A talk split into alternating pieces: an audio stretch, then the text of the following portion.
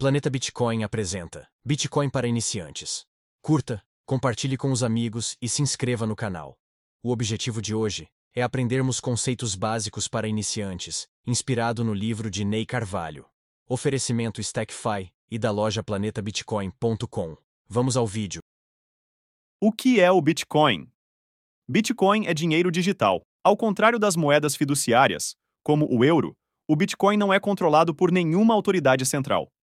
Em vez disso, o Bitcoin é regulado por um conjunto de regras que o torna descentralizado e acessível a todos. As transações do Bitcoin são estritamente ponto a ponto, ou seja, diretamente de quem envia para quem recebe, não precisa de intermediários, como acontece no nosso sistema atual. Bitcoin foi criado com um conjunto de regras que regem o seu uso e a sua oferta. A oferta de Bitcoin, como regularmente chamada de supply, nunca deverá exceder 21 milhões de unidades, o que torna Bitcoin extremamente escasso. Como funciona o Bitcoin? O Bitcoin usa uma cadeia de blocos para armazenar todas as transações que ocorrem na rede. A cadeia de blocos do Bitcoin é um livro público compartilhado que todos os participantes têm acesso. Lotes de transações são adicionadas à cadeia em blocos. Cada bloco é anexado cronologicamente ao bloco anterior, garantindo que nenhum Bitcoin seja gasto duas vezes. Esse design torna o Bitcoin transparente e resistente à corrupção ou fraude, e funciona há mais de uma década. Cada bloco contém transações do Bitcoin. Há um limite para o número de transações que podem ser incluídas em um único bloco. Mineração. Mineração de Bitcoin é o processo utilizado para adicionar novos blocos à cadeia, aumentando a segurança das transações anteriores para que não possam ser alteradas. Essa imutabilidade garante que os pagamentos nunca sejam revertidos ou redirecionados. Como utilizar o Bitcoin? O Bitcoin pode ser usada igualmente como outras moedas para pagar bens e serviços. Para pagar com Bitcoin, o remetente só precisa saber o endereço Bitcoin do destinatário. Todas as transações são públicas e podem ser vistas por todos. E o saldo de um determinado endereço pode ser facilmente verificado, no entanto, os endereços não identificam as pessoas que os controlam. Isso torna a rede pseudo-anônima. As transações e os endereços são públicos, mas não podemos associar um endereço necessariamente a uma pessoa. A qualidade do Bitcoin. Muitos optam por utilizar o Bitcoin em detrimento de outras moedas porque ele satisfaz bem as características e qualidades de uma moeda. Entre outros fatores, a divisibilidade, portabilidade, durabilidade e escassez do Bitcoin o tornam uma forma de dinheiro muito eficaz. Em média, as transações usando Bitcoin são confirmadas a cada 10 minutos. Uma transação geralmente é confiável após uma única confirmação, mas a maioria das pessoas preferem esperar. De duas a seis confirmações adicionais antes de aceitar o pagamento é uma medida de segurança adicional. Todas as transações são irreversíveis, mas quanto mais confirmações, maior a sua irreversibilidade. Escassez. Nunca haverá mais de 21 milhões de bitcoins. Isso significa que não importa quão alta for a procura por Bitcoin, a oferta será sempre a mesma. Portanto, o valor do Bitcoin pode subir indefinidamente. A escassez é uma característica valiosa para uma moeda porque permite que a moeda seja uma medida de valor verdadeiramente justa e imutável. Divisibilidade. Embora existam apenas 21 milhões de bitcoins, cada bitcoin é divisível em 100 milhões de unidades, chamados satoshis. Isso permite que o bitcoin seja gasto em pequenas quantidades, mesmo que o preço de um único bitcoin continue a aumentar. Descentralização. O bitcoin é completamente descentralizado.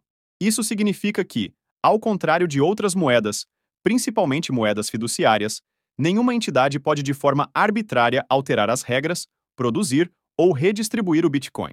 Além disso, ninguém pode ser banido da rede Bitcoin.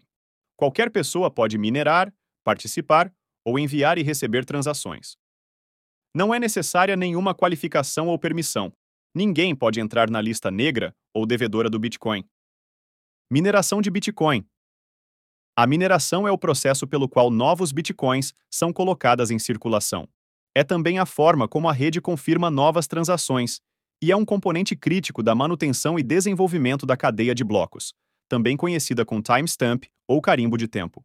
A mineração é realizada usando hardware sofisticado que resolve um problema de matemática computacional extremamente complexo. O primeiro computador a encontrar a solução do problema recebe o próximo bloco de bitcoins e o processo recomeça. As pessoas que possuem esses computadores são chamados de mineradores. Proof of Work A prova de trabalho em sua forma abreviada. POW é um dos mecanismos de consenso para alcançar um acordo na cadeia de blocos do Bitcoin para confirmar transações e produzir novos blocos para a cadeia. Com o Proof of Work, os mineradores competem entre si para validar transações e serem recompensados. A probabilidade de ser selecionado para construir o próximo bloco está diretamente ligada ao poder computacional. Lightning Network A Lightning Network, ou rede relâmpago, é um protocolo de pagamento construído em cima do Bitcoin.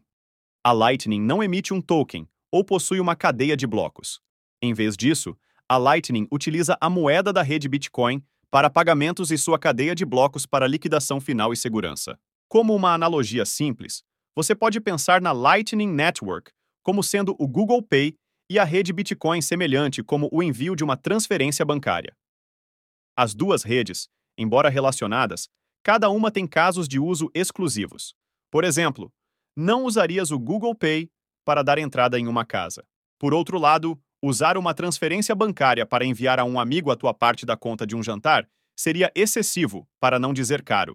Sendo assim, a Lightning não é um substituto para a camada base do Bitcoin. Em vez disso, decidir entre a Lightning ou a camada base é simplesmente uma questão de escolher a ferramenta certa para o trabalho. Por exemplo, se a tarefa em questão for uma pequena transação, a ferramenta certa pode ser o pagamento via Lightning.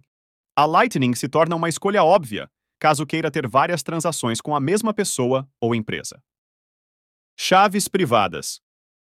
Cada endereço de Bitcoin tem uma chave pública e uma chave privada correspondente. Juntas, elas são chamadas de KPAR. Se você tiver acesso à chave privada, terá acesso efetivo aos fundos que constam na carteira, podendo gastá-los sem problemas. A chave privada é uma cadeia de caracteres hexadecimal de 64 ou 256, se descritas em uns e zeros binários, gerada pelo algoritmo de criptografia. Como a chave privada é o bilhete que permite que você gaste os seus bitcoins, é importante que eles sejam mantidos em segredo e seguros. As chaves privadas podem ser mantidas em dispositivos offline, mas também são frequentemente escritas em papel. Se os teus bitcoins estiverem em uma corretora, você não tem acesso à tua chave privada, ou seja, não tem acesso ao teu fundo, o que você tem é apenas uma promessa de que a corretora vai te dar as moedas quando solicitada. É exatamente igual ao nosso sistema atual, em que quem tem dinheiro numa conta no banco depende da vontade do banco para ter acesso a ele. Nunca armazene o Bitcoin numa carteira que você não tenha a chave privada. Frase de recuperação. Também conhecido como seed, mnemonic e frase de backup. A frase de recuperação fornece acesso total a uma carteira Bitcoin, pois contém a chave privada e, portanto, é muito valiosa. É extremamente importante mantê-lo seguro, tanto para que outras pessoas não tenham acesso a ela, quanto para que não a perca. Carteira de Bitcoin. Semelhante a uma carteira tradicional que você carrega no bolso, uma carteira de Bitcoin é usada para armazenar Bitcoin.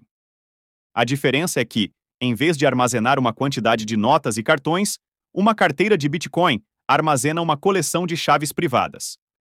Normalmente, uma carteira é criptografada com uma senha ou protegida contra acesso não autorizado. Ao contrário da rede Bitcoin, uma carteira de Bitcoin é controlada apenas pelo seu proprietário. Não é distribuída e compartilhada como a cadeia de blocos. É importante manter sua carteira segura, definindo uma senha forte ou mantendo-a fora do alcance de indivíduos mal intencionados. Exemplos de carteira: Moon Wallet, Blue Wallet, Ledger, etc. Carteira com custódia e sem custódia. Antes de comprar Bitcoin, decida se deseja usar uma carteira com custódia ou sem custódia para armazenar teus fundos. Com uma carteira sem custódia, você tem o controle exclusivo das suas chaves privadas, que por sua vez controlam seu Bitcoin e provam que os fundos são seus.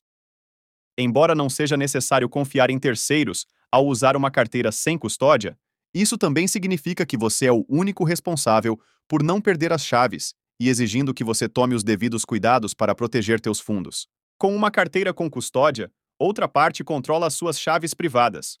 Em outras palavras, você tem que confiar em um terceiro para proteger os fundos e devolvê-los a você, caso queira negociar ou enviá-los para outro lugar.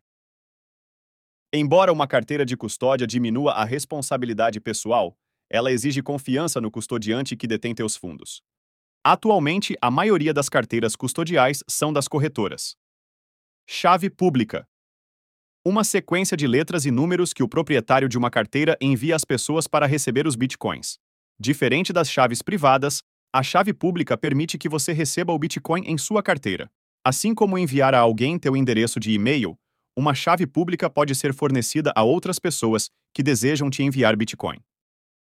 Carteiras quentes e frias. Quente e frio descrevem uma carteira em termos de conexão com a internet. Onde uma carteira quente está conectada à internet, uma carteira fria não está. A ideia é que uma carteira fria seja menos suscetível a roubos de terceiros pela internet. A maioria das carteiras de software seriam vistas como quentes, embora alguns possam ser usados apenas para assinar em um dispositivo não conectado à internet, e a maioria das carteiras de hardware seriam vistas como frias, embora às vezes estejam conectados para fins de assinatura. Tipos de carteiras: Mobile Wallets. Carteiras móveis são simplesmente carteiras de Bitcoin projetadas para um dispositivo móvel. Isso significa que eles podem escanear facilmente códigos QR. São fáceis de navegar com uma tela sensível ao toque e são acessíveis enquanto estão em movimento. A carteira móvel permite enviar, receber Bitcoin e algumas permite também comprar e vender. Hardware Wallet Uma carteira de hardware é um tipo especializado de dispositivo projetado especificamente para armazenar bitcoins. A vantagem é que as carteiras de hardware são muito mais difíceis de serem comprometidas por um usuário mal intencionado quando comparadas a uma carteira móvel pois usam a quantidade mínima de software necessária para armazenar bitcoins com mais segurança. Paper Wallets As carteiras de papel são uma maneira de incorporar bitcoins em um meio físico, como papel ou metal. Como uma nota de banco impressa, se uma carteira de papel for perdida ou destruída, o Bitcoin armazenado nela desaparecerá para sempre. Muito obrigado por vir até aqui. Com tudo que foi apresentado, agora você já começou a dar os primeiros passos no aprendizado sobre o que é Bitcoin. Se gostou, não esqueça o like, compartilhe e se inscreva no canal. Até a próxima. Oferecimento Stackify e loja planetabitcoin.com.